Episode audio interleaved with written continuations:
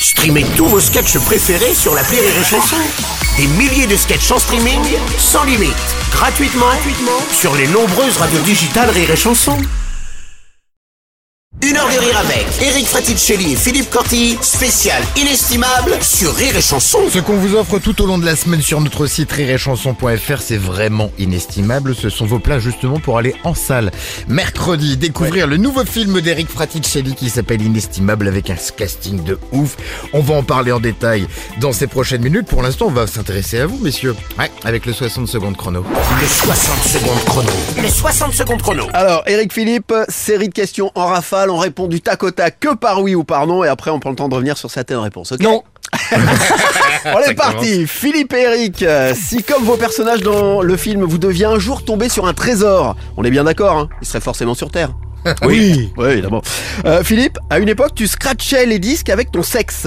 C'est vrai que ton disque préféré, c'était euh, le fameux On the Beat Oui, bien sûr.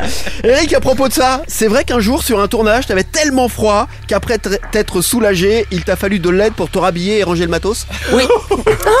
On va revenir dessus. Philippe, maintenant il y a prescription, hein, tu peux bien l'avouer. Chez Ardisson, est-ce qu'il t'arrivait de bouger pendant le jingle? Plusieurs fois. Ah, c'est pas bien. Eric, toi qui es à l'origine de... C'est c'est toi qui es à l'origine, oui, de cette réplique là. Ok, ouais, c'est parti, allez, c'est la porte ouverte à toutes les fenêtres. Allez, on y va, c'est parti. Est-ce que t'as touché des droits sur la vérité si je m'en deux Bah, des droits tordus, j'ai rien, j'ai rien touché. Philippe, dans un de tes clubs à l'époque, les plus grandes stars faisaient pipi dans des casiers. Euh, ça t'est déjà arrivé qu'on te chie dans ta caisse? mais non, mais j'ai pissé sur des manteaux des stars, ouais. C'est grave. Et puis enfin, Philippe Ah, et la Eric, est-ce que comme vos personnages dans le film, pour vous, le plus inestimable dans la vie, ça reste les amis? Oui. Ouais. Oui. Ah oui. Allez, on va revenir sur deux, trois réponses. Bon, tiens, on va Oui. démarrer par euh, le matos d'Eric. Ouais. C'est quoi cette histoire Alors c'est vrai, c'est vrai hein. j'étais à Minsk déjà, Ouais. Hein, ça plante le décor. en Biélorussie, je crois, je ouais. tournais, je jouais Napoléon, Ouais. et donc j'avais un costume de Napoléon, mais il faut, avant de l'enlever, il vous faut 20 minutes. Ah ouais mais C'était des fous avant, ils avaient, non mais ils avaient que ça à foutre les. Il y a un pan comme ça, un autre pan, plein de boutons. Bon bref, j'avais trois paires de gants, il faisait moins 27 quand Ouais. même. Donc je commence à enlever mes gants, je commence à déboutonner. C'était un costume qu'ils avaient fait sur mesure, mais ils n'étaient pas au top au top, donc j'avais du mal à l'enlever. Je fais pipi, là j'ai cru que je pissais sur un ninja, parce qu'il y a- il y, a une fumée qui est sortie, un génie qui sortait là, voilà, ok. Euh, donc une différence de température d'à peu près 50 degrés, hein, voilà, bon bref. Et quand j'ai voulu euh, tout, tout remballer, quoi, je commençais déjà à voir les fourmis euh, dans les doigts. Et donc, j'arrive à mettre, euh, ok, l'épée dans le fourreau, mais après, euh, euh, j'arrivais pas à T'étais gelé, refermer les le doigts costume. gelés.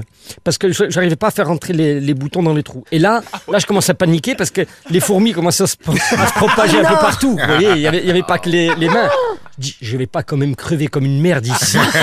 J'imaginais les mecs au bar de mon village. Tu as vu comment il est mort Eric Il est mort en pissant à Minsk. Ça, c'était pas possible pour moi. tu vois.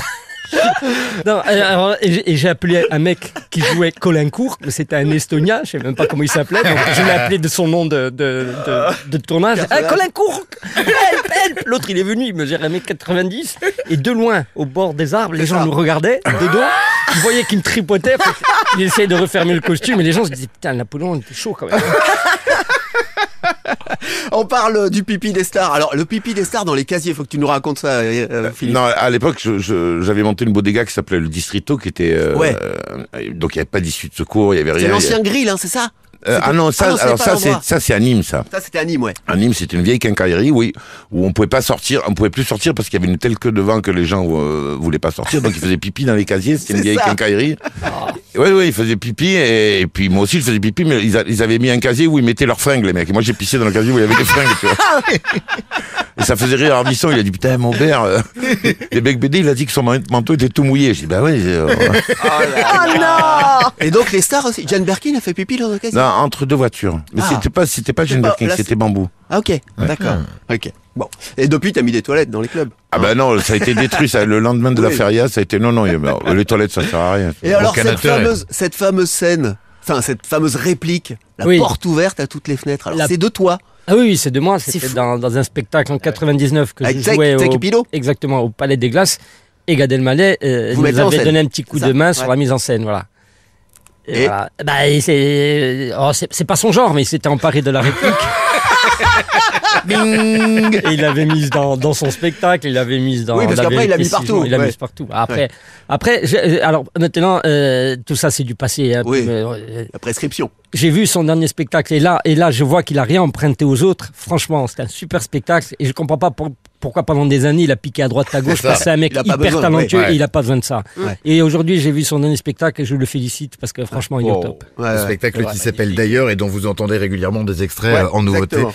en ce moment sur Rire et Chanson. Alors on va continuer à s'intéresser à nos invités Philippe Corti et Eric Fraticelli dans les prochaines minutes et on va même apprendre des choses incroyables sur eux avec le premier papier de cette émission avec notre future star du rire et grande star du cinéma déjà.